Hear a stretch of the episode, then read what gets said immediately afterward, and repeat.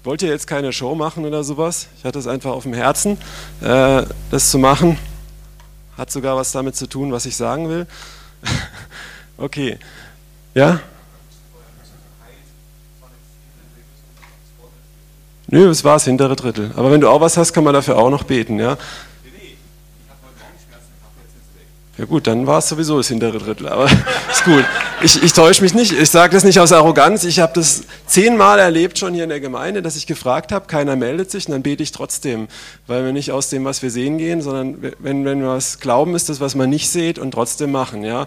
Und wenn ich auch nicht immer gleich sehe, dass es weg ist, Manchmal bleibt es auch, weil ich vielleicht nicht so viel Glauben habe oder sonst was. Es kann sein, aber oft erlebe ich auch, dass ich dann nicht sage, es hat nicht geklappt, sondern es erwarte und dass es nicht in vier Jahren geht, sondern in, innerhalb der nächsten Stunde. Ja.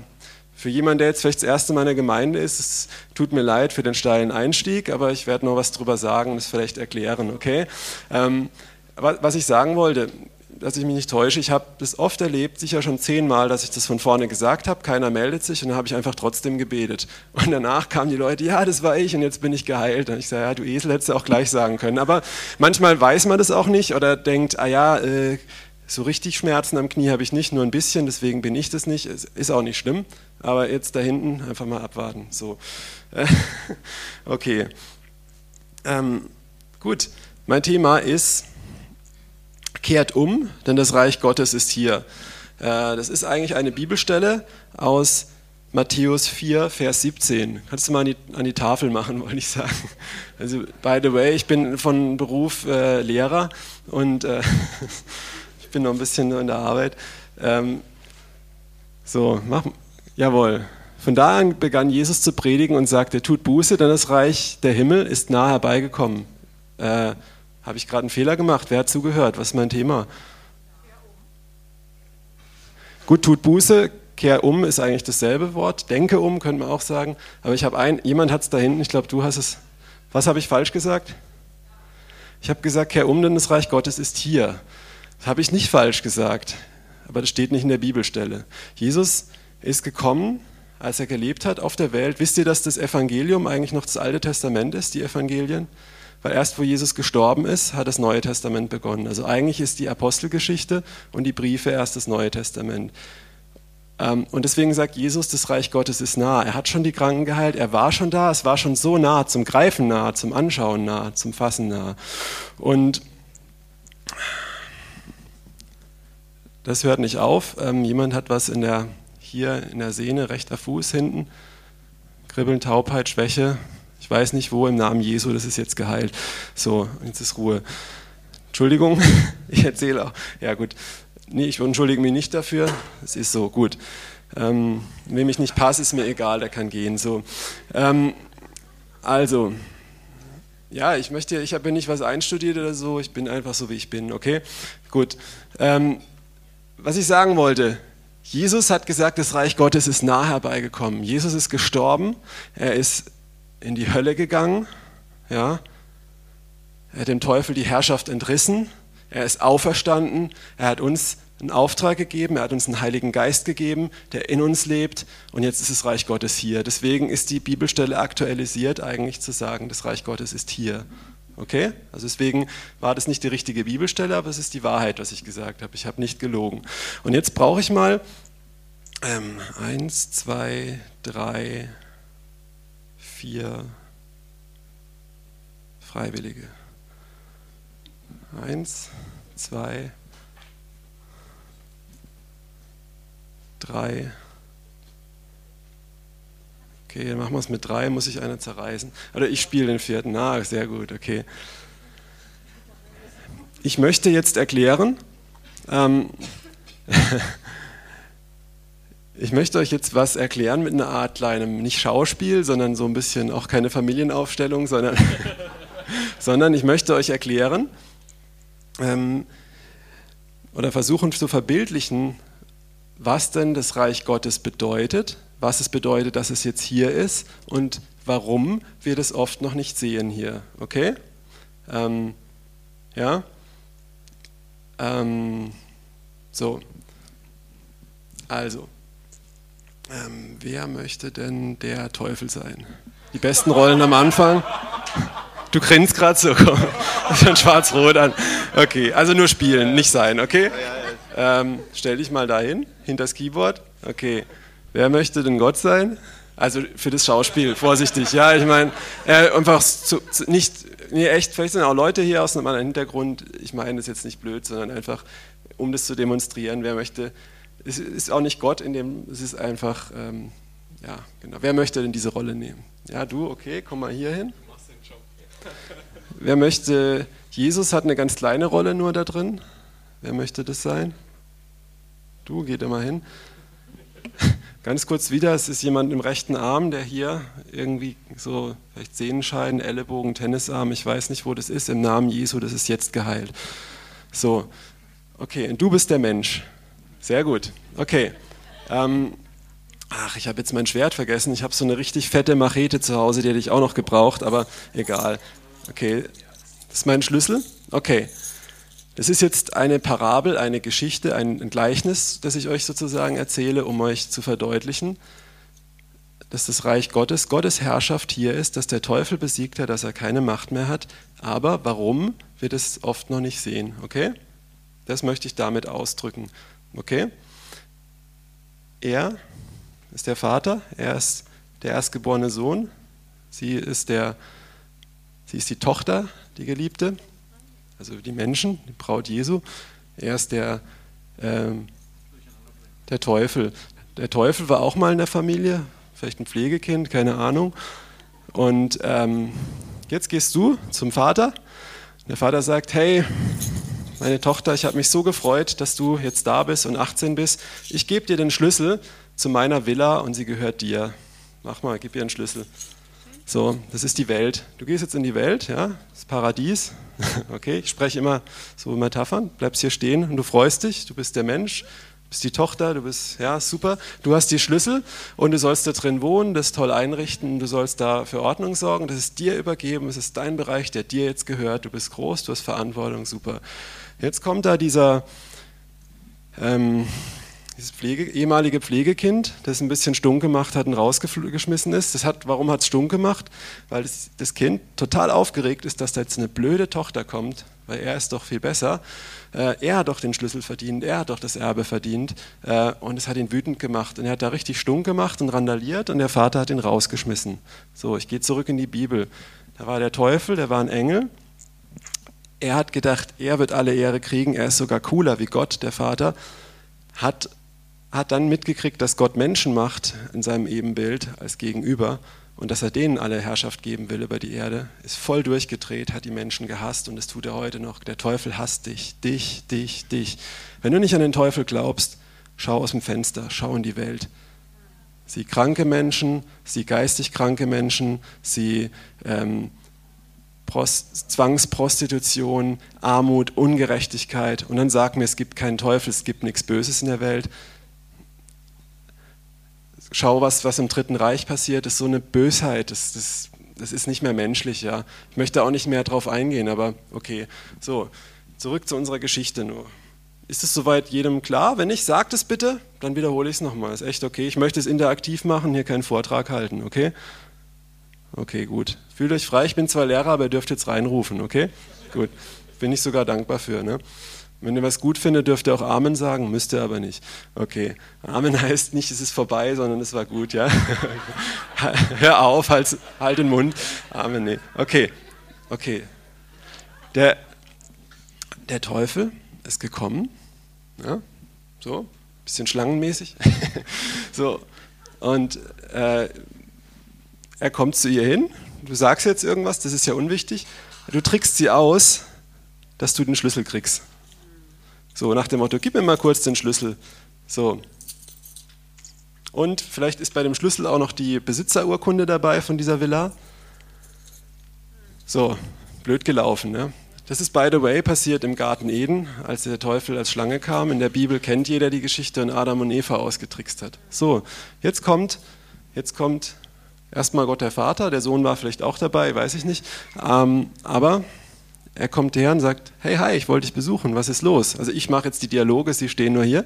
Ähm, sagst, äh, nix, alles gut. Ja, letztendlich stellt sich raus, um das kurz zu machen, sie hat den Schlüssel verloren. Sie hat ihn nicht verloren, es war nicht ein Versehen, sie hat, ihn, sie hat sich voll austricksen lassen. Und er hat sogar noch gesagt, gib den Schlüssel niemand. Ja. Das ist richtig dumm gelaufen. Was sagt jetzt der Vater?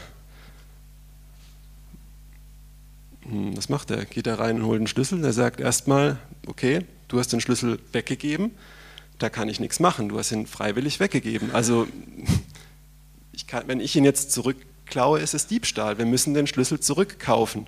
Macht es Sinn? Wenn er einfach da reingehen würde zum Teufel und den Schlüssel ihm entreißen, das könnte er machen, aber Gott ist gerecht, Gott ist gut, der Vater hier ist auch gerecht und gut, der klaut ihn nicht, der kauft ihn zurück, der ist ehrlich, ja, weil er gut ist. Gott ist nur gut. Deswegen sind schlechte Sachen nicht von Gott, so wie wir das oft glauben. Ja?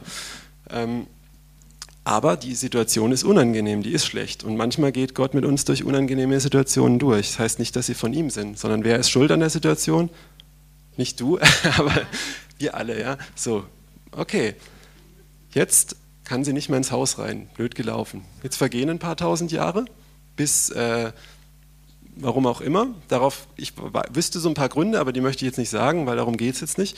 Und jetzt sagt der Vater, okay, wir bezahlen und schickt den Sohn. So. Ähm, Problem ist ja auch, sie würde ja auch sterben, wenn sie nicht im Haus ist, weil sie irgendwann erfriert und verhungert und so. Also es geht auch noch um ihr Leben ganz nebenbei. Aber das wissen wir als Christen oft, dass Jesus für uns gestorben ist, dass wir errettet werden. Das, das ist auch keine Kleinigkeit. Ja. Ähm, aber ich möchte da jetzt nicht den Fokus drauf legen in dieser Geschichte, wie ich sie erzähle. Okay? Ähm, ähm, okay, der Sohn geht her und bezahlt also für das Haus und für ihr Leben eigentlich auch noch. Und weil das Haus sehr teuer ist und ihr Leben auch und die Schlüssel für das Haus, muss der Sohn ziemlich hoch bezahlen und zwar mit seinem Leben. Ja, so. Aber dadurch, dass er tot ist, kriegt er die Schlüssel und warum auch immer gibt der Vater dem Sohn durch seinen Geist, das wäre jetzt der dritte, bin jetzt mal ich, macht ihn wieder lebendig. Ja? So, der Sohn hat die Schlüssel. Der Sohn, als er tot war, hat dem Teufel richtig auf die Nase gehauen. So. Ähm, und gibt den Schlüssel ihr zurück. Er gibt ihr nebenbei noch eine Waffe, die habe ich leider nicht dabei, meine Machete. Ähm, wir haben alle Fantasie, So, ist kein Zauberstab, das ist einfach so. Ja, okay. Eine Lanze mit äh, Ding. Das gibst du ja auch noch. Ist der Heilige Geist und dein Name. Und jetzt sagst du es so: Ich würde gern hier bleiben, aber ich möchte noch viel mehr machen. Das möchte aber nicht ich machen, sondern das möchte ich durch dich machen. Jesus hat gesagt in Johannes 14, Wer an mich glaubt, der wird dieselben Dinge tun wie ich und noch größere. Viele Christen haben diesen Vers relativiert. Die haben gesagt, wir werden noch größere Liebestaten tun, weil wir die Wunder ja nicht sehen. Das ist absolut arroganter Schwachsinn. Du sagst nämlich damit dann, dass du mehr liebst wie Jesus. Geht nicht. Wenn ich jemand was Gutes tue auf der Straße, liebe ich den nicht, weil ich kenne ihn nicht. Ich liebe die meisten von euch auch nicht, ehrlich gesagt. Ich habe nichts gegen euch, aber ich kenne euch nicht, dann kann ich euch nicht lieben. Meine Schüler, die ich jeden Tag sehe, zu denen ich versuche, freundlich zu sein, damit liebe ich sie nicht. Aber ich, ich zeige ihnen Liebe. Und die zeigen mir oft nicht das zurück. Und wenn ich dann dranbleibe und weiter das mache, bedingungslos ihnen Gutes tue, dann fange ich an, sie zu lieben. Okay? So. Und was Gott hier, was Jesus hier für uns getan hat, das ist die größte Liebe. Okay? Und so viel können wir können nicht mehr lieben wie Jesus. Wir können seine Liebe zeigen. Die Liebe Gottes ist durch den Heiligen Geist ausgegossen in unsere Herzen. Das heißt, wenn wir Leute lieben, lieben wir sie mit Gottes Liebe auch. Natürlich ist es für uns eine Entscheidung, auch Opfer zu bringen. Aber Jesus hat gesagt, wer an mich glaubt, wird dieselben Dinge, Werke tun, die ich getan habe und noch größere. Ja, das heißt, Jesus hat eigentlich gesagt, ich will noch viel mehr machen, das mache ich aber nicht hier alleine, das möchte ich mit dir zusammen machen. Das heißt, er gibt dir diese Fackel, das ist der Heilige Geist und sein Name. Das heißt, Jesus und Gott und der Heilige Geist sind eins, also ist jetzt ein bisschen kompliziert, tut er das durch den Heiligen Geist. Er tut noch viel mehr durch den Heiligen Geist in ihr. Oder will er zumindest machen. Es ist nur ein Problem, und zwar sie oder ich oder du und wir. Dazu kommen wir gleich. Okay, gehen wir weiter. Du gehst zurück zum Vater. Alles gut. Ähm, eigentlich hast du ja auch die Schlüssel, aber du hast sie auch ihr mitgegeben. Also er hat eine Schlüsselkopie ihr gegeben, vielleicht, weiß ich nicht. So, jetzt fällt euch was auf. Wo steht der Teufel noch? Wenn hier das Haus war, hier ist die Haustür. Also, Entschuldigung, ich habe das vorher nicht so gezeigt. Hier ist die Villa, hier drinne. Ja. Wo steht sie? Sie steht vor der Tür, sie steht immer noch draußen. Sie hat einen Schlüssel und eine Waffe. Und auch die Besitzerpapiere ist völlig legal, dass sie jetzt da reinmarschiert und sich die Wohnung zurückholt. Der Teufel ist aber noch im Haus. Der Teufel ist noch auf der Erde, sagt die Bibel. Die Bibel sagt, es wird einen Tag geben, da kommt Gott, der Vater, Jesus und die ganzen Engel und die werden dem Teufel richtig in den Hintern treten und ihn in den See von Feuer schmeißen und dann wird es kein Leid und keine Tränen und alles mehr geben. Das ist ein Zeitpunkt, den nicht mal Jesus wusste, weil er sich gedemütigt hat und Mensch geworden ist, aber der Vater wusste. Ja? Das heißt nicht, dass Jesus deswegen nicht Gott ist, aber ähm, der Zeitpunkt ist jetzt noch nicht da. Wir sind in dieser Zwischenzeit, stehen vor der Tür, wir haben den Schlüssel, wir haben eine Waffe und das, das ist unser Haus, das gehört uns, die Welt, ja.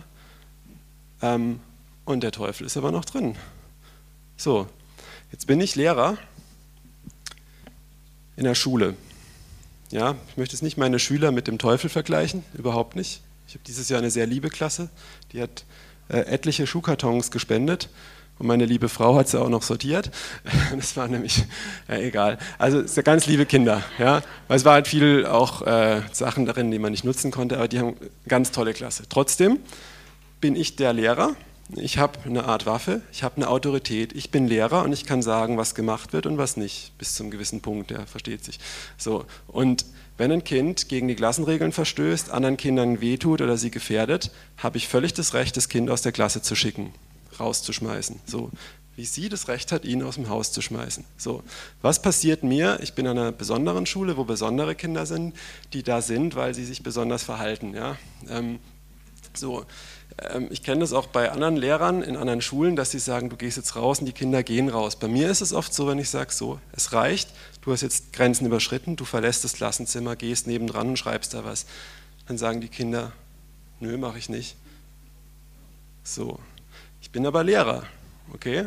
So, jetzt könnte ich ja sagen, äh, vielleicht bin ich doch nicht Lehrer, weil das Kind nicht geht. Hm, vielleicht muss ich meine Schulleitung holen. Die Schulleitung sagt, nee, du bist der Lehrer, du schickst das Kind raus.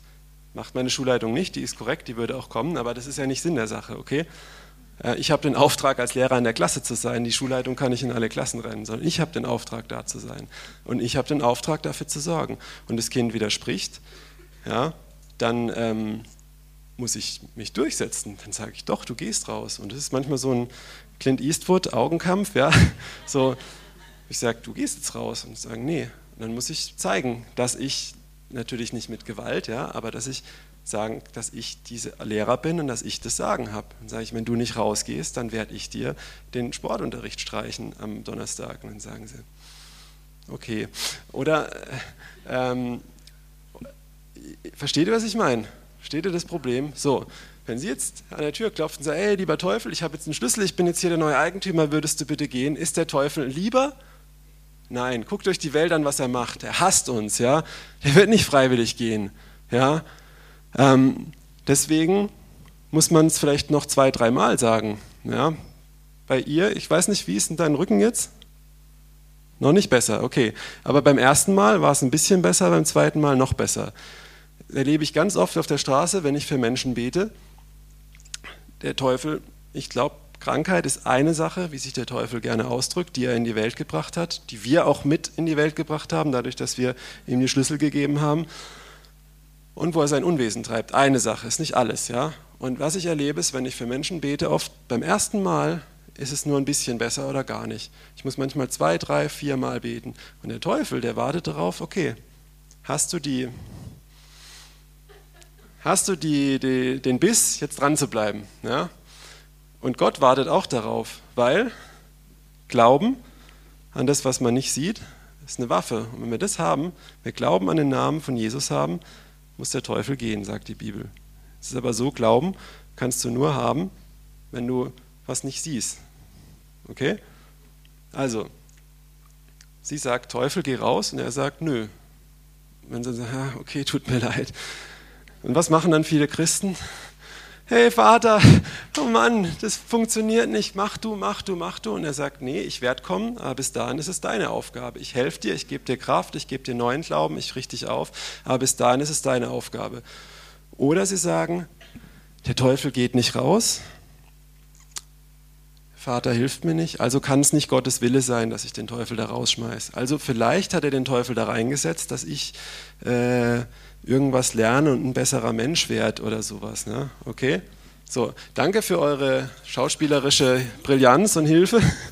Gebt denen mal einen Applaus.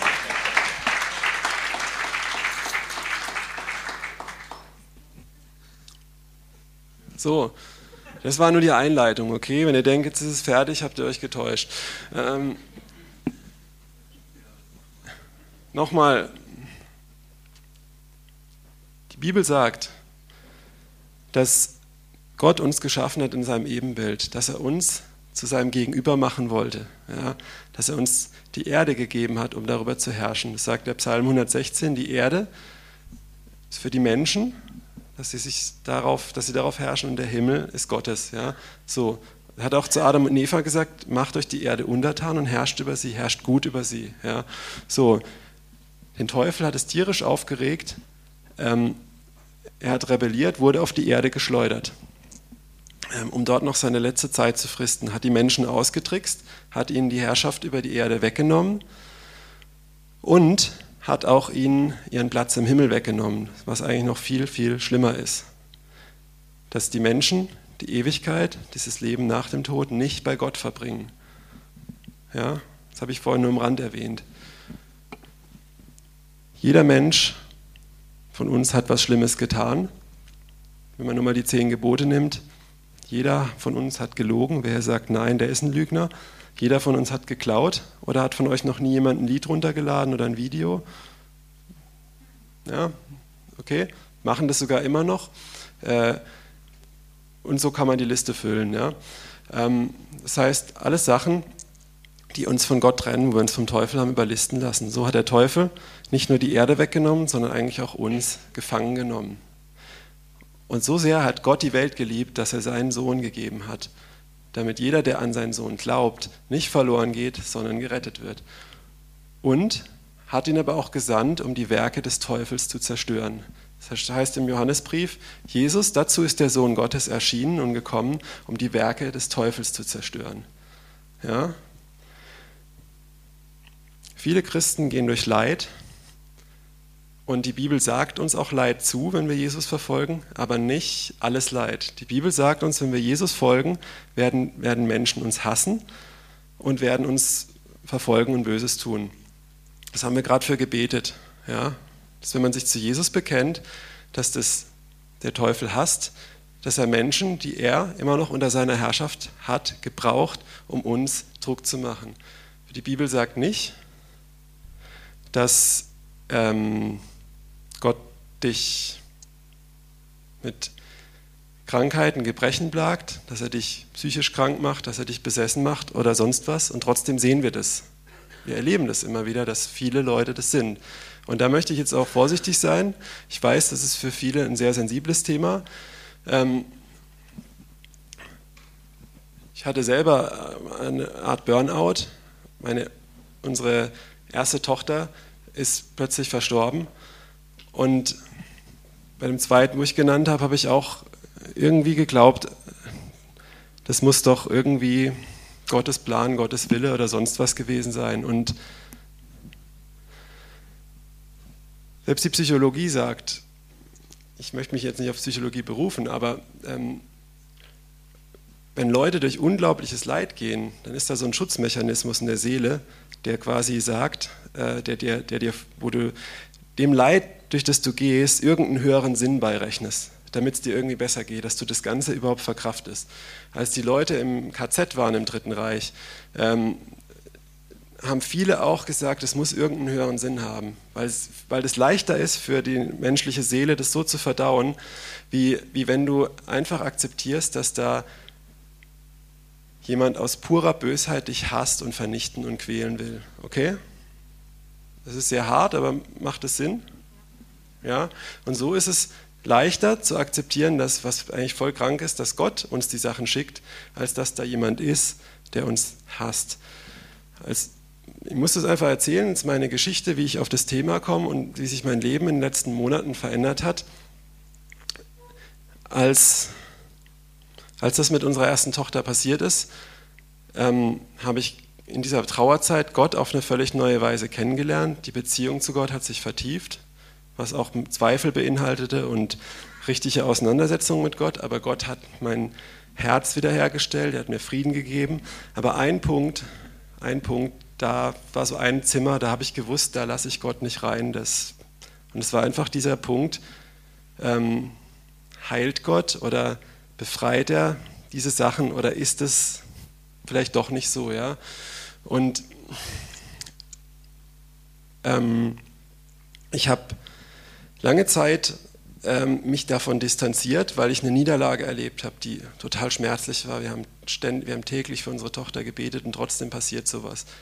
Wir haben alles richtig gemacht und trotzdem passiert sowas. Also muss es doch Gottes Wille sein. Ja? Weil wir haben mal alles richtig gemacht. Wer kennt das von euch? Du hast alles richtig gemacht, für jemand gebetet, für dich gebetet, für jemand anders.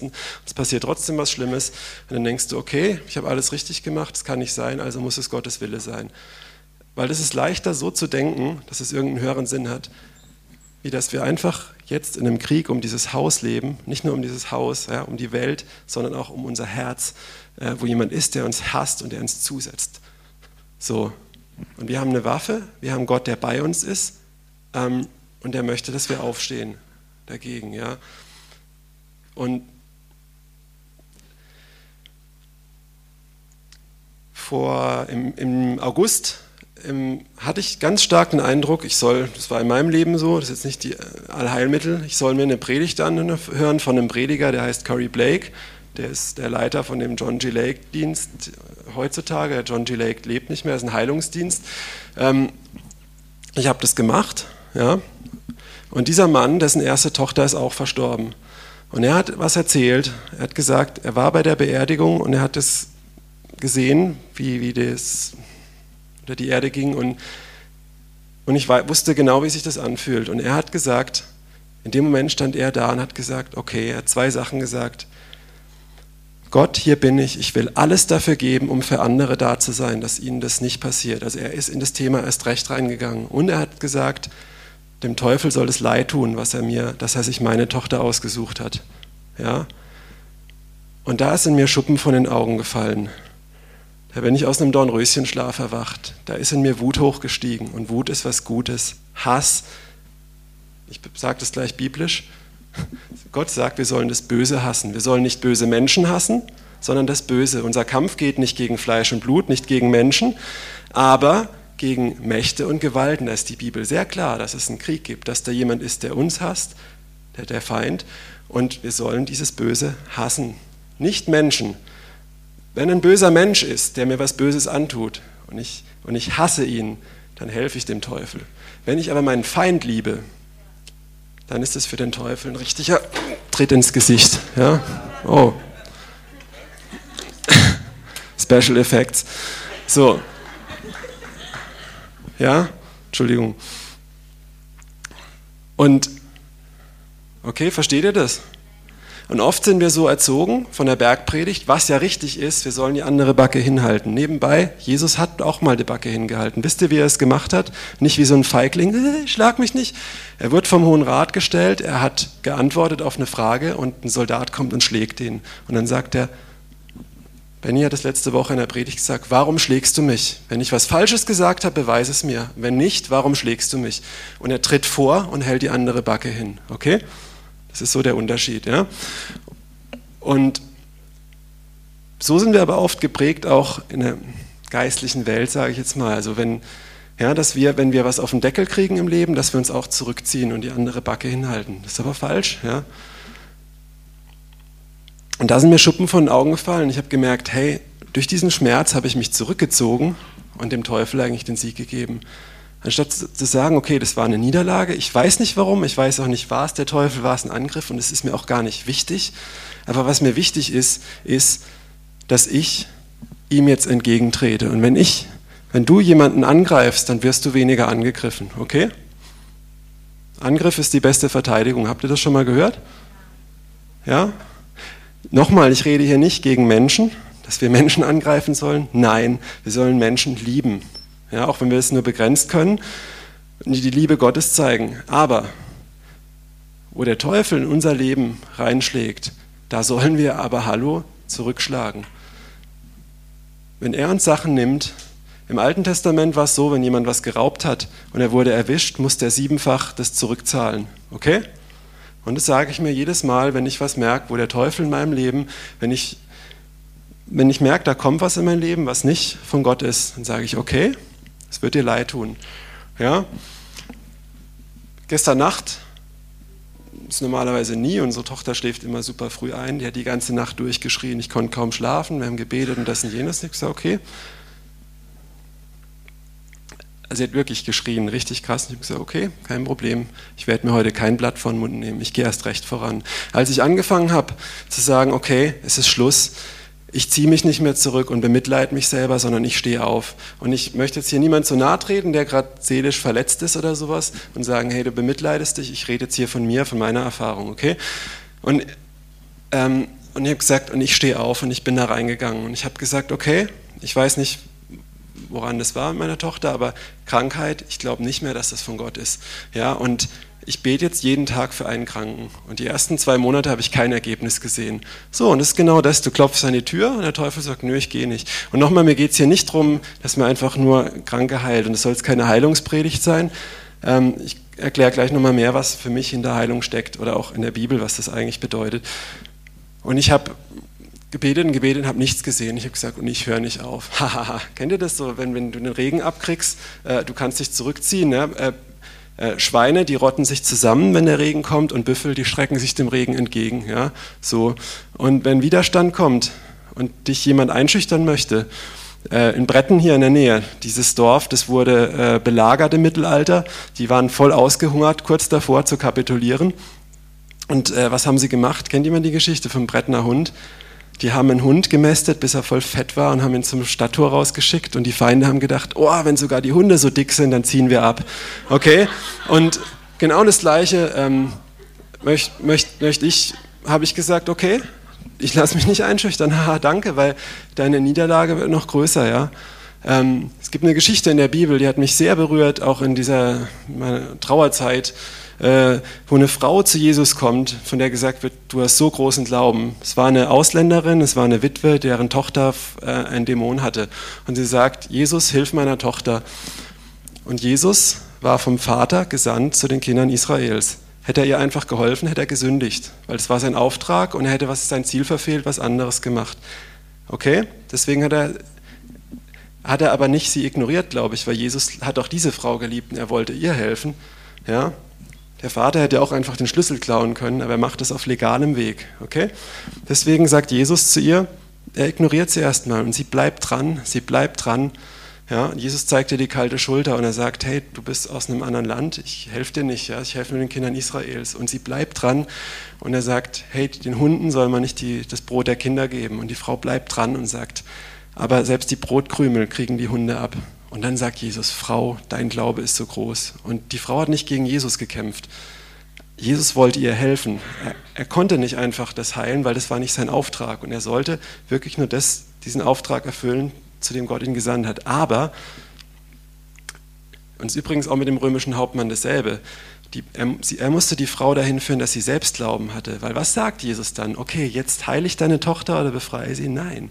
Als er sagt, Frau, dein Glaube ist so groß, sagt er, deine Tochter ist jetzt wieder gut, um deines Wortes willen. Versteht den Unterschied?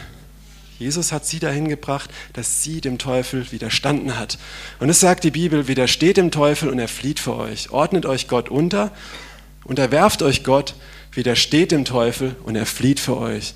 Wie kann Widerstehen aussehen? Ja? Wenn ich hingehe und für jemanden bete und ich erlebe das nicht, das ist nur ein Beispiel, äh, oder ich habe eine Anfechtung oder sonst was und ich habe eine Anfechtung, ich sage und ich ziehe mich nicht zurück, ich werde jetzt erst recht vorangehen. Ich widerstehe ihm. Ich ordne mich Gott unter, weil ich bin seinem Wort gehorsam und dann muss er irgendwann fliehen. Und er, jedes bisschen, das ich abkriege, ja, die Bibel sagt, er beißt der Frau in die Ferse, die Schlange, aber sie zertritt ihm den Kopf. Ja. So, das, was er abkriegt, ist immer mehr. Und das bisschen, das ich abkriege, das wird für ihn viel schlimmer sein. Okay? Das ist vielleicht ein bisschen ungewohnt hier, so eine Predigt. Ja? Ähm, ich rede nochmal, ich rede nicht von Menschen, aber Emotionen in uns, auch eine Wut auf das Böse, ja, das müssen wir nicht länger unterdrücken, ja, und ich rede auch nicht, dass wir nur noch dem Teufel alle Aufmerksamkeit geben, überhaupt nicht. Ähm, aber dass uns trotzdem bewusst ist, hinter vielen Sachen, die wir noch nicht sehen, wenn das Reich Gottes hier ist, seine Herrschaft hier ist und trotzdem noch Dunkelheit um uns herum ist, ist es nicht Gottes Schuld oder Problem, sondern zum einen ist es der Teufel, der immer noch sein Unwesen treibt, der illegal noch hier ist. Und zum anderen wir, die verblendet sind und die sich zurückgezogen haben in vielen Bereichen. Oder es vielleicht ein, zwei Mal probiert haben und sich dann zurückgezogen haben, weil, sie, weil wir denken, das hm, klappt halt nicht. Und das, vielleicht haben wir es auch tausendmal probiert und stecken echt heftige Schicksale dahinter. Ich weiß, wovon ich rede, ja.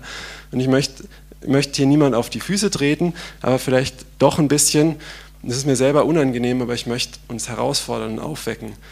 Wisst ihr, als, äh, als die Nazis damals, äh, als die Invasion war auf die Normandie und von der Roten Armee und den Engländern und Berlin gefallen war und eigentlich der Krieg schon gewonnen war sozusagen in Europa, waren aber in den ganzen Dörfern in Deutschland überall noch SS-Brigaden, die sich verschanzt hatten, die noch Stellung gehalten hatten. Und die zweite Welle, also es war die, die Invasion auf die Normandie und quasi die Nazi-Bastionen waren gefallen, aber die Nazis haben nicht aufgegeben. Es waren in jedem Dorf, fast in jedem Dorf, waren immer noch SS-Leute, die sich versteckt hatten. Und dann musste eine zweite, eine äh, zweite Invasionswelle kommen durch jedes Dorf, durch die Landkreise und die nochmal quasi säubern ja? und nochmal da wirklich durchgehen. Okay? Macht es Sinn? So, ich glaube nicht, wie ihr guckt. Das ist genau eigentlich ein Beispiel, auch wenn es ein schlimmes Beispiel war. Ich finde Krieg nicht toll, möchte ich hier sagen. Ja. Aber es, ich finde Krieg nicht toll, aber wir sind in einem geistlichen Krieg. Und der wird nicht, Entschuldigung, ich möchte jetzt ja auch niemand verletzen, gegen, durch, wenn ich eine Fahne durch die Luft schwinge. Ich meine damit jetzt nicht gegen das Flaggenteam, sondern ich meine, oder wenn ich in einem Raum bin und sage, äh, jetzt hier, ich breche das oder ich, ich singe was oder sonst was, sondern der passiert, wenn du den Raum einnimmst. Und das sage ich gleich, was ja? Aber, also ja, äh, kleiner Knoten im Kopf. Im Prinzip ist das passiert, Gott hat, hat das Land erobert, aber es sind immer noch Brigaden, die sich überall verschanzen. Und jetzt ist es unser Auftrag, die Herrsch also das, das Land einzunehmen. Okay, macht es jetzt Sinn, was ich gesagt habe, mit diesem äh, Zweiten Weltkrieg-Beispiel. Ja? So. Und und ich bin aufgewacht damals, als ich diese Predigt gehört habe, und gesagt, und jetzt reicht's, und jetzt gehe ich los, und jetzt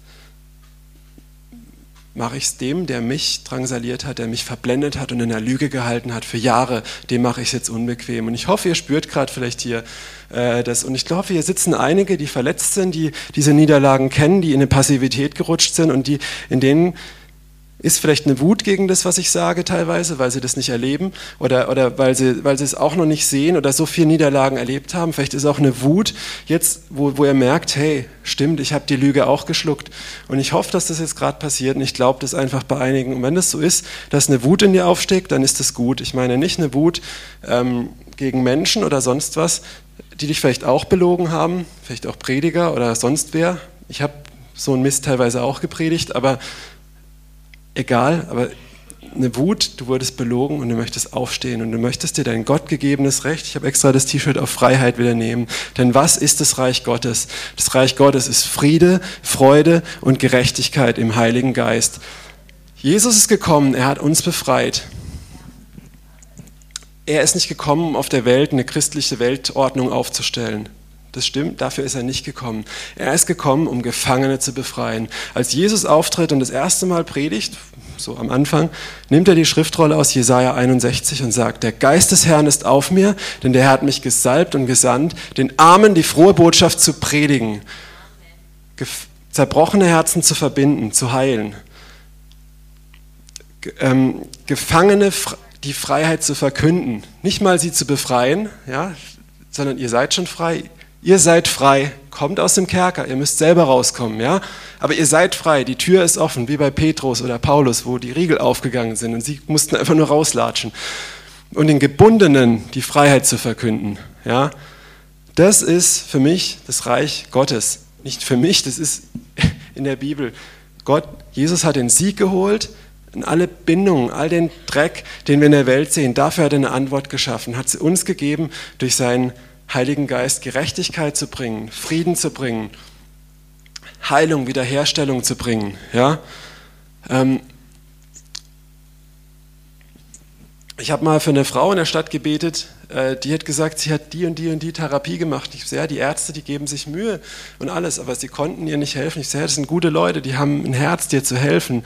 Aber, aber letztendlich haben sie ihre Grenzen und habe für sie gebetet und sie hat da äh, Freisetzung erfahren, ja, innerhalb von ein paar Sekunden. Ich habe mal für einen Obdachlosen getroffen, ähm, der hat ich wollte, es war St. Martinstag vor fünf, sechs Jahren, ich wollte ihm nur Kekse geben. Er sagt mir, dass er krank ist. Ich habe ihm Gebet angeboten. Da hat er mir gesagt, dass er von Dämonen besessen ist. Und ich habe gewusst, Gott hat mich hier reingeführt und habe gesagt, für Gott ist es auch kein kleineres Problem. Und, und habe gesagt, okay, machen wir, habe den Dämonen geboten, die sind ausgefahren. Er konnte seinen Arm nach 36 Jahren wieder bewegen und hat geweint. Ja. Ich muss dazu auch sagen, bevor jetzt alle klatschen, dieser Mann hatte ein Alkoholproblem. Nicht einfach so, das war dämonisch. Das klingt jetzt vielleicht auch für manche krass, aber ich kann das sagen. Ja. Er hat mir das selbst erklärt. Er hat gesagt, immer wenn er, als er dieses, also wenn hier jetzt jemand sitzt und denkt, ey, du bist voll der gestörte Freak, was du hier erzählst von äh, Dämonen so Zeug. Also nochmal, dieser Mann konnte seinen Arm nicht bewegen. Ich habe geboten, dass die Dämonen gehen. Er hat so gemacht, ist zusammengefahren. Fünf, sechs Mal danach konnte er seinen Arm bewegen. Okay, so viel dazu, dass das Quatsch ist. Ähm, das Zweite ist, er hat mir danach selber gesagt, immer wenn er Alkohol getrunken hat vom Schlafen und angetrunken war, Alkohol, Spirituose, da ist das Wort Geist drin, ähm, hat, nebenbei, ich trinke auch mal gerne einen Whisky, aber in Maßen, äh, hat er, hat er hat, der, hat es diesen bösen Geist besänftigt und er konnte gut schlafen. Wenn er keinen Alkohol getrunken hat, hat er ihn nachts gequält, okay? So. Ähm, und ich habe ihn in dieser Nacht bei mir übernachten lassen. Er wollte sich von dem Alkohol nicht trennen. Ich habe gesagt, also entweder du schläfst auf der Straße oder du pennst bei mir. Also habe ich noch in der WG gewohnt, war noch nicht verheiratet. Ähm, und da hat er gesagt, naja gut, äh, dann habe ich die Flasche vor seinen Augen ausgekippt, auf den Boden geschmissen. Also, nee, ich habe es in den Altglascontainer geschmissen. Und äh, und er hat bei mir gepennt und er hat gesagt, heute Nacht, ich werde garantiert äh, gequält werden. So, ich sage, nee, wirst du nicht. Und er hat geschlafen wie ein Baby und ich habe diese ganzen Sachen. Ich habe nur von Dämonen geträumt die ganze Nacht und wirklich Sachen gespürt, aber die mussten auch wieder gehen. Ja. Ähm, Problem war, der Mann hat nicht aufgehört. Als ich ihn dann irgendwann wieder getroffen habe, wir haben uns regelmäßig getroffen, hat er, hat er immer wieder nach Alkohol gestunken. Ich sage, was machst du denn da? Ja, ich trinke trotzdem. Ich sage, du kannst nicht Jesus seine Hand nehmen und die Flasche. Und ich habe ihn wieder für Befreiung gebetet, ist wieder gegangen. Muskelkrämpfe haben sich gelöst, wirklich sichtbar. Es war keine Spinnerei. Und dann hat er, ähm, hat er immer wieder, ist er immer wieder Alkohol getrunken, kam wieder, war wieder belastet. Und ich gesagt, hör mal zu, ich kann dich frei machen, aber ich kann dich nicht frei halten. Du musst dich jetzt entscheiden. Dann hat er sich für den Alkohol entschieden, da habe ich gesagt, und tschüss. Ja, also so viel dazu. Es ist auch äh, was, wir haben die Kraft gekriegt, Menschen frei zu machen, aber das ist auch nicht immer so bling die Lösung, sondern da muss man seine Jüngerschaft führen. Und das hat auch jeder Mensch auch einen freien Willen. Wer das nicht will, das ist doch jedem seine Verantwortung. Ja. Okay. Ähm, ich habe noch so viel zu sagen, ey, das gibt es ja gar nicht. Eieiei. Sonntag ist lang. Mhm. Okay, gut. Ich habe gerade was gesagt über, man soll, wie, wie, wie kämpft man gegen den Teufel oder wie, ähm, wie breiten wir das Reich Gottes aus? Jesus redet, ich werde jetzt nicht die Bibel stellen, ich werde sie nur kurz erwähnen wegen der Zeit. Jesus redet in vier Gleichnissen vom Reich Gottes. Einmal das Senfkorn, das jemand in den Garten schmeißt. Es wächst von alleine, es wird groß und es bringt äh, einen Baum vor, der, in dem die Vögel Zuflucht finden. Das zweite ist ein Mann, der einen Samen ausstreut auf einen Acker, der wächst von alleine, aber der Mann streut ihn aus. Das dritte ist der Sauerteig, der durch, durchmengt wird, also wo eine Frau Teig nimmt, äh, Sauerteig und den in Mehl macht und der Sauerteig dann von alleine das durchmengt. Und das vierte ist das Fischernetz, das Leute ins Wasser schmeißen und die Fische dann reinschwimmen und später von Gott, so heißt es in dem Gleichnis, aussortiert werden, welche sind gut, welche sind schlecht. Entschuldigung fürs Durcheinander, ich glaube, hier ist noch jemand, der hier im Lendenwirbelbereich so Probleme hat. Im Namen Jesu, Schmerzen, ihr geht jetzt und Heilung kommt jetzt in diesem Moment. Okay. Und in allen Gleichnissen ist immer dasselbe, ja, vom Reich Gottes, wo Jesus sagt, das Reich Gottes ist wie dieser Same, wie dieses Fischnetz und so. Menschen, Menschen, du und ich, machen eine Aktion, schmeißen den Samen dahin, machen, machen etwas, ja, und daraus macht Gott etwas und lässt es wachsen. Das heißt, de facto, wenn wir nichts machen, ja, wenn man den Sa das Samenkorn in der Tasche behält oder auf den Boden legt, dann passiert nichts. Wenn du es in die Erde schmeißt zu einem anderen Menschen, ausbreitest, dann passiert was. Jesus hat mal gesagt, noch über das Reich Gottes, das ist nicht was, was du irgendwann siehst, da kommt eine Stadt oder ein König, der aufsteht und seine Herrschaft macht und sein Land macht, sondern das Reich Gottes ist inwendig in euch. Jesus hat uns den Heiligen Geist gegeben. Paulus sagt, das Reich Gottes ist Friede, Freude und Gerechtigkeit im Heiligen Geist. Das heißt, das Reich Gottes ist in uns. Ja, auch die Liebe Gottes ist ausgegossen, unser Herz. Und wir haben eigentlich alles in uns für diese Freiheit. Und das erleben wir oft selber nicht. Aber Jesus sagt, breitet es aus. Wie breitet sich das Reich Gottes aus? Wenn ich zu jemand anders gehe, vielleicht erlebe ich selber das nicht, aber ich sage zu dir, hey, ich erzähle dir von Jesus und du empfängst Jesus und er kommt in dein Leben, in dein Herz. Ich bete für dich, für, äh, für Heilung, du wirst geheilt, Dunkelheit weicht von deinem Leben und das Reich Gottes hat sich vergrößert. Okay? Und je mehr ich das mache und selber in meinem Leben nicht erlebe, aber bei anderen, je mehr Glauben habe ich und sage mir, hey, bin ich eigentlich bescheuert, warum habe ich das denn noch? Und das muss bei mir auch gehen. Okay? Macht das Sinn? Ja? Wir haben das Reich Gottes in uns, auch wenn wir es nicht sehen. Das soll uns nicht davon abhalten, dass wir es weitertragen. Jesus sagt zu seinen Jüngern, geht in alle Welt, predigt das Evangelium aller Schöpfung. Jeder, der glaubt und getauft wird, wird gerettet werden.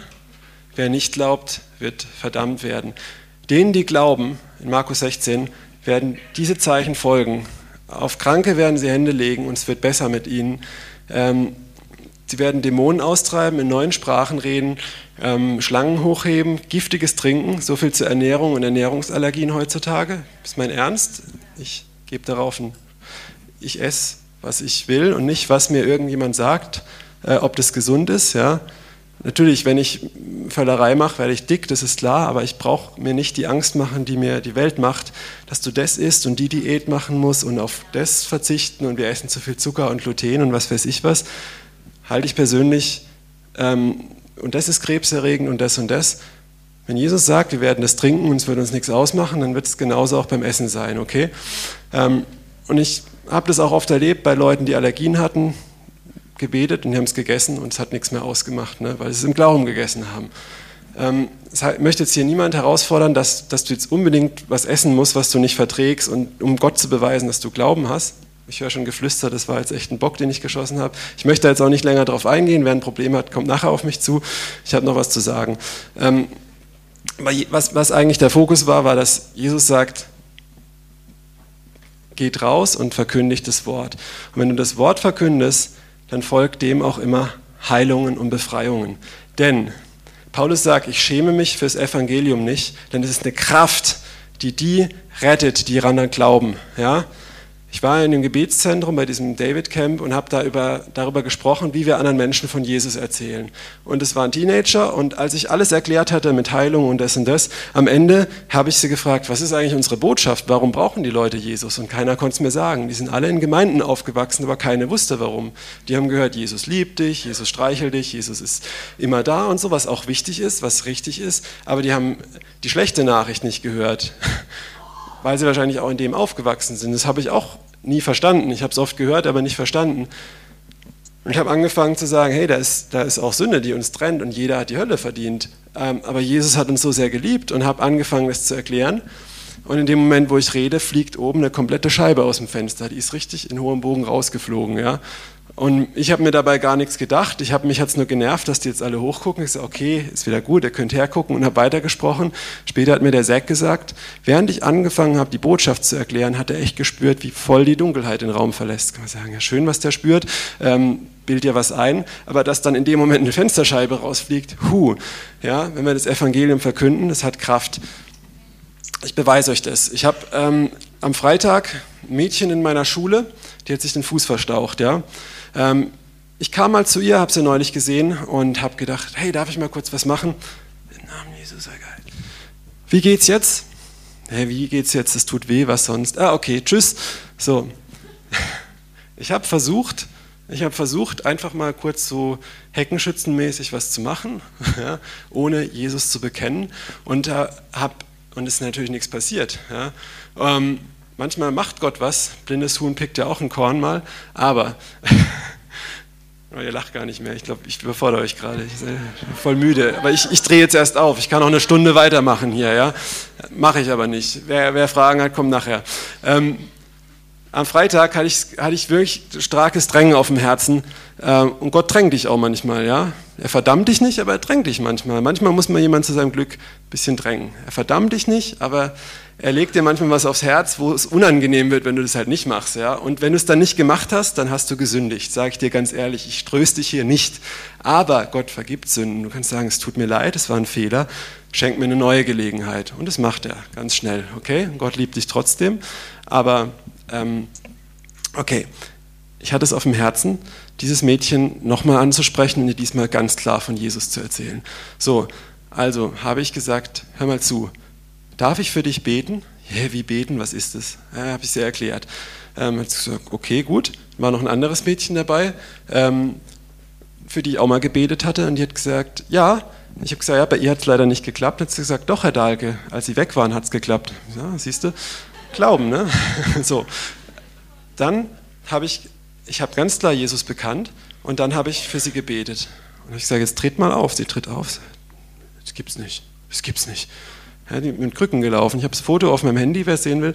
Und dann hat sie, hat sie, ja, es tut noch ein bisschen weh. Dann habe ich nochmal gebetet. Also nicht gebetet, bitte mach das weg, sondern wir haben diesen Schlüssel und wir haben das Schwert. Und ich habe gesagt, Schmerz verschwinde und sei geheilt. Ja, ähm, Gottes Wort hat die Welt geschaffen und er hat uns diese Autorität gegeben, dass wir auch ähm, dass wir auch Wunder wirken können durch unser Wort und Kranke heilen. Und hier geht es nicht. Wer, wer hier so ziemlich tief in, dieser Kirche, in diesem Kirchensumpf schon sitzt, der wird wahrscheinlich gehört haben, du brauchst eine Gabe der Heilung dafür. Die gibt's, das haben auch manche, aber die brauchst du nicht, weil Jesus sagt, jedem, der glaubt, wird das folgen. Ja? Du brauchst eine Gabe für Prophetie und nach der kann man auch trachten, die ist nicht angeboren, sagt Paulus übrigens. Also zur Hölle mit diesem religiösen Mist. Ja? Ähm, dass es nur für manche ist, für jeden da. Und ich, es geht gleich noch weiter, keine Angst. Wer sich jetzt auf den Fuß getreten fühlt, kommt der andere auch noch. Ähm, die, ich habe für sie gebetet und nochmal und nochmal und am Schluss konnte sie ohne Krücken rumlaufen. Ich spinne, das kann nicht sein, ich glaube es nicht. Und die andere hat gesagt, hey, vertrau Gott, Gott hat dich geheilt, hat die andere ihr gesagt. Ich sage, komm mal her. Und dann habe ich gesagt, okay, jetzt halte ich auch mein Versprechen. Ich sage, weißt du, warum das passiert ist? Nicht ich kann zaubern oder so, sondern Jesus ist für dich gestorben. Jetzt kommt's. Warum ist Heilung und die Verkündigung vom Evangelium, warum gehört es zusammen? Und Austreiben von Dämonen, warum gehört es zusammen? Denn Jesus das Wort Errettung. Gott möchte, dass alle Menschen gerettet werden. Das heißt im Griechischen, bedeutet eigentlich Heilung, Befreiung und Erlösung. Gott möchte die Seele retten, dass deine Seele nicht in die Hölle kommt, sondern du bei ihm bist. Wenn du, wenn du annimmst, dass Jesus für dich gestorben ist. Gott möchte deinen, deinen toten Geist lebendig machen und aus deiner Seele, wenn da Dämonen nagen, die möchte er rauskicken. Ähm, aus mir sind auch schon welche ausgefahren, ja. Ähm, das ist real, verändert sich was, ja. Und er möchte deinen Körper auch heilen, ja. Das gehört zusammen. Gott tut nicht nur ein Drittel von dir retten. Dafür bist du ihm zu wertvoll. Gott ist kein Bettler. Er kann sich nicht nur ein Drittel von dir leisten, er kann sich alles leisten. Und deswegen gehört es zusammen, okay? Und ähm, genau, sie war heil, ich habe ihr das erklärt. Nicht erklärt, ich habe ihr das Evangelium gepredigt in drei Sätzen. Ich habe einfach gesagt, Du warst getrennt von Gott, aber Gott liebt dich so sehr und er ist dafür gestorben, dass du bei ihm sein kannst und auch, dass dein Körper geheilt wird. Weil ich kann dir sagen, klar, Gott möchte dich retten, das sagte jede andere Religion auch, aber dein Körper ist jetzt geheilt, du hast ein sichtbares Zeichen dafür. Okay, und jetzt kommt der zweite Fuß, auf den ich trete. Jeder hier soll predigen. Predigen ist nicht, was ich gerade mache. Ich versuche zu lehren. Ich glaube, das ist als Lehrer schlecht. Lehrer erklärt und tut es ordentlich auflisten. Ich glaube, das mache ich gerade gar nicht. Ähm, predigen bedeutet eigentlich nicht lehren. Das, die Bibel sagt, es sollen nur wenige lehren. Passt lieber auf, wer lehrt, weil der wird streng gerichtet, sagt die Bibel. Aber predigen, predigen soll jeder, jeder Christ. Denn predigen bedeutet eigentlich proklamieren und ausrufen und bekennen. Wenn du das Vaterunser betest, predigst du. Du sagst nämlich nicht, bitte lass dein Reich kommen, wie es manche Weichspülerübersetzungen schreiben, sondern du sagst, dein Reich komme. Du proklamierst es. So, ähm, predigen tut man aber nicht zur Luft oder zu Gott, sondern zu anderen Menschen. Wenn ich jetzt ne, zum Timon gehe und sage, hey, zum Beispiel, du bist geheilt und weißt du warum? Das war Jesus. Jesus ist für dich gestorben und deswegen kannst du geheilt werden. Dann war das eine Predigt, eine Proklamation und die hat Kraft. Ich habe das erlebt, wenn ich Menschen auf der Straße von Jesus erzählt habe. Ähm, die voll keinen Bock hatten. Und der Zack war noch dabei und der ist da ein bisschen härter noch. Der hat denen dann richtig voll von der Bibel erzählt. Der hat genau das gemacht, was wir hier in der Gemeinde oft hören, was wir nicht machen sollen. Er hat ihm die Bibel auf den Kopf gehauen. Natürlich keine Bibel, sondern er hat ihm einfach die Bibel erzählt äh, und nicht irgendwie nett gewesen. Ja, und es ist voller Blödsinn, dass man immer nett sein muss zu Menschen. Ähm, denn wer denkt, du bist ein Idiot und ein Spinner, der denkt es auch, wenn du nett bist, okay? Wir sollen es mit Liebe machen, mit Liebe die Bibel weitergeben, aber eine klare Botschaft, Mann und nicht irgendwas Weichgespültes, ja.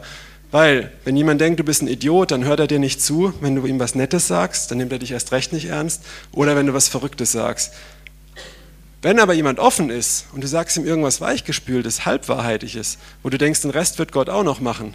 Natürlich macht er das auch, wenn du es nicht besser kannst. Aber wenn du was zurückhältst, wie soll er dann die Wahrheit erkennen? Wenn du ihm dann aber eine klare Botschaft gibst, dann kann er was damit anfangen. Versteht ihr den Unterschied? Okay? Ja, und es hat echt Kraft und dadurch breitet sich das Reich Gottes aus. Nicht, dass wir eine christliche Religion verbreiten, sondern dass wir Gefangene frei machen, dass wir den Menschen zeigen, Gott ist real, er, dein, er kann dein Leben verändern, er kann es befreien. Und jetzt möchte ich einen Aufruf machen. Ja? Ähm, so,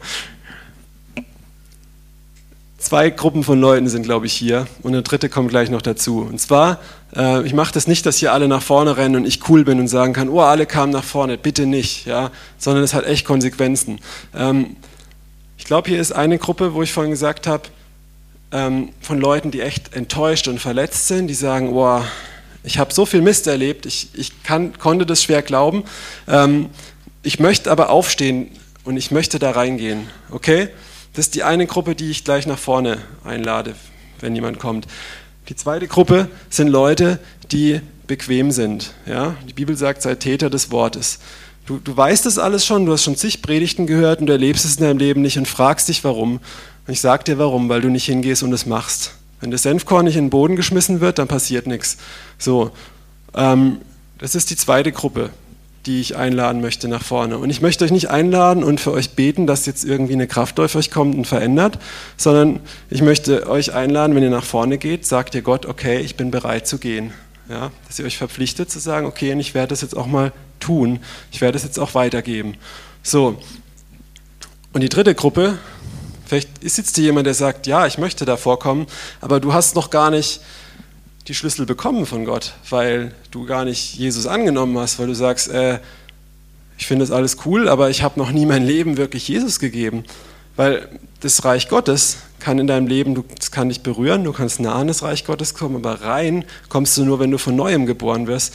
Und wenn du sagst, Jesus, ähm, ich glaube, dass du gestorben bist, diese Schlüssel geholt hast. Nicht nur die Schlüssel, dass ich jetzt so Sachen machen kann, sondern auch die Schlüssel, dass ich frei bin, dass ich mit dir die Ewigkeit verbringen kann und dass du auferstanden bist. So.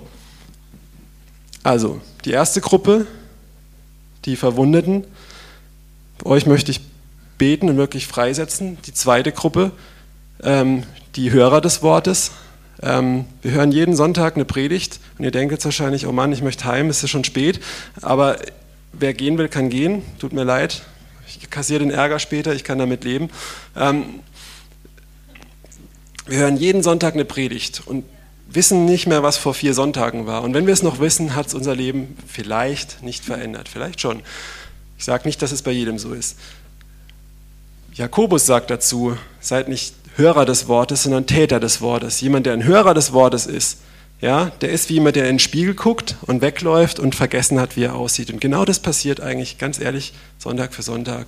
Und ich möchte uns jetzt herausfordern, Täter zu werden, diese zweite Gruppe. Wenn ihr Hörer des Wortes seid und das alles schon kennt und denkt, ja, aber es passiert nicht, dann komm jetzt nach vorne und verpflichte dich Gott, dass du sagst, wie ich das gemacht habe, weil ich alles richtig mache. Nein, weil ich euch ermutigen möchte, ja zu sagen, okay, ich gehe raus und ich probiere es nicht nur einmal, ich bleibe dran, ich, ich beiß mich da rein, okay? Und wenn du sagst, ich bin halt nicht der Evangelist, dann sage ich dir was, du bist ein Lügner. Die Bibel sagt, jeder soll es sein. Nicht jeder soll auf die Straße gehen und Traktate verteilen. Äh, ähm, aber wenn du sagst, ich kann nicht mit Menschen reden, warum nicht? Weil du Angst hast. Entschuldigung, ich überziehe hier, ich mache weiter. Wer gehen will, fühlt dich auch nicht schlecht, ihr seid nicht schlecht. Also ich denke nicht, oh, das sind jetzt die Lauwarmen, die gehen, vielleicht hat jemand einen Termin, das ist völlig okay.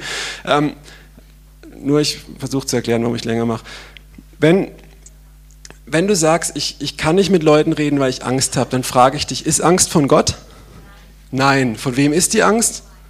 Vom Teufel. Da sieht man es wieder ganz praktisch. Warum macht er dir Angst, dass du nicht reden kannst, dass du nicht auf Menschen zugehen kannst und sowas? Das habe ich auch gehabt in meinem Leben.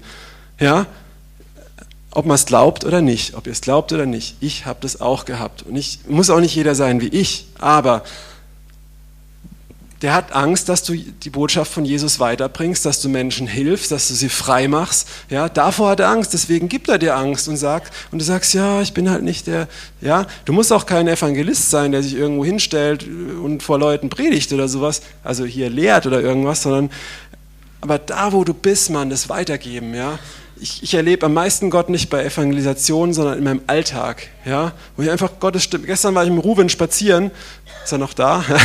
Äh, und auf dem Weg beim Reden, da sehe ich Leute und sage, ey, Sie haben doch was da und da, habe kurz für die gebetet. Ich bin überhaupt nicht glaube ich, was wollen Sie? Habe gesagt, okay, ich bete für Sie, darf ich die Hand auflegen? Nee, was soll der Quatsch? Okay, dann mache ich es ohne Hand auflegen.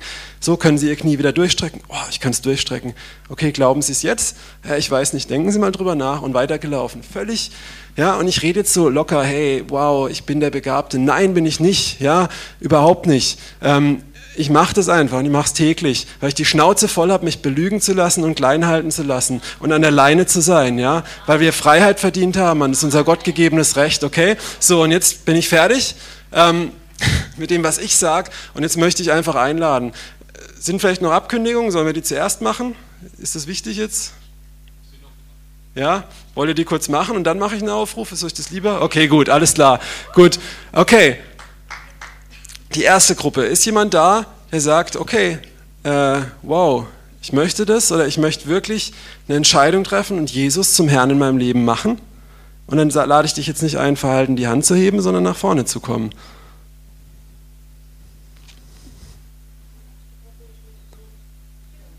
Nee, die dritte Gruppe, die möchte ich zuerst machen. Wenn du nicht nach vorne kommst, ist es nicht schlimm. dann mach das jetzt in deinem Herzen. Ja? Aber es ist, hat Power. Okay. Ist jemand da? Nicht? Gut. Nicht gut? Gut, weiß nicht. Wenn alle da schon da drin sind in dem Boot, dann ist ja gut. Oder wenn du da auch Zeit brauchst, ist auch okay. Jesus sagt, berechne die Kosten. Oder du hast vielleicht nicht den Mut, ist auch okay, dann mach das an deinem Platz. Aber die zweiten zwei Gruppen, äh, es nicht an deinem Platz. Jetzt kommt die Gruppe, wer und es ist auch vielleicht eine Outung, ähm, wer, wer, wer sagt, boah, ich habe so viele Niederlagen erlebt, ich habe mich zurückgezogen, ich habe vielleicht gerade nicht mal die Schnauze voll oder ich habe sie voll und ich möchte aufstehen, ich möchte kämpfen, ich möchte Schwert nehmen. Und davor, vor euch hat der Teufel richtig Angst. Was meint ihr, warum er euch ins Boxhorn gejagt hat? Weil er mit euch was vorhat. Ja? Okay.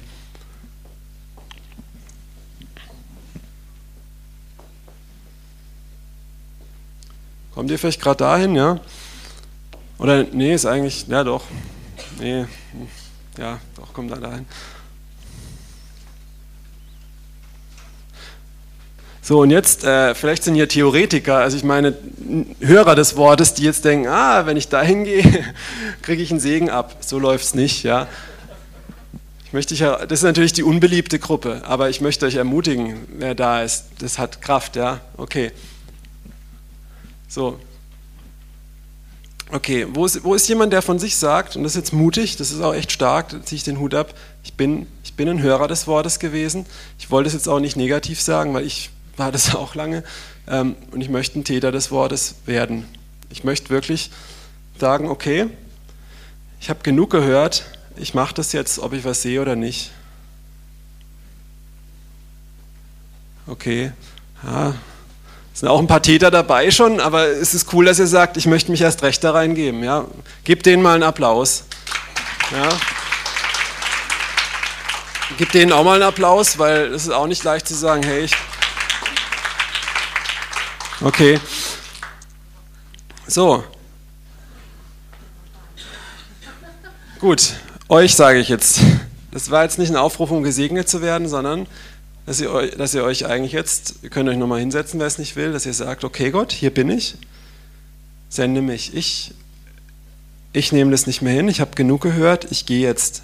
Ich werde jetzt jeden Tag das und das machen oder das, wo, wo du vielleicht Angst hast, wo du vielleicht sagst, da möchte ich reinkommen, ich werde, ich werde jetzt reingehen, ich werde nicht mehr zurückweichen, ich werde vorangehen. Ich werde nicht mehr die Klappe halten, okay? Wer das nicht will, kann sich nochmal setzen. Das ist jetzt nicht, dass ich für euch bete, dass ihr das schafft, sondern dass ihr jetzt Gott sagt, ich mache das, hier bin ich. Deswegen bin ich hier, okay? Gut. Dann macht es mit euren eigenen Worten. Ich segne euch jetzt, dass ihr, ja.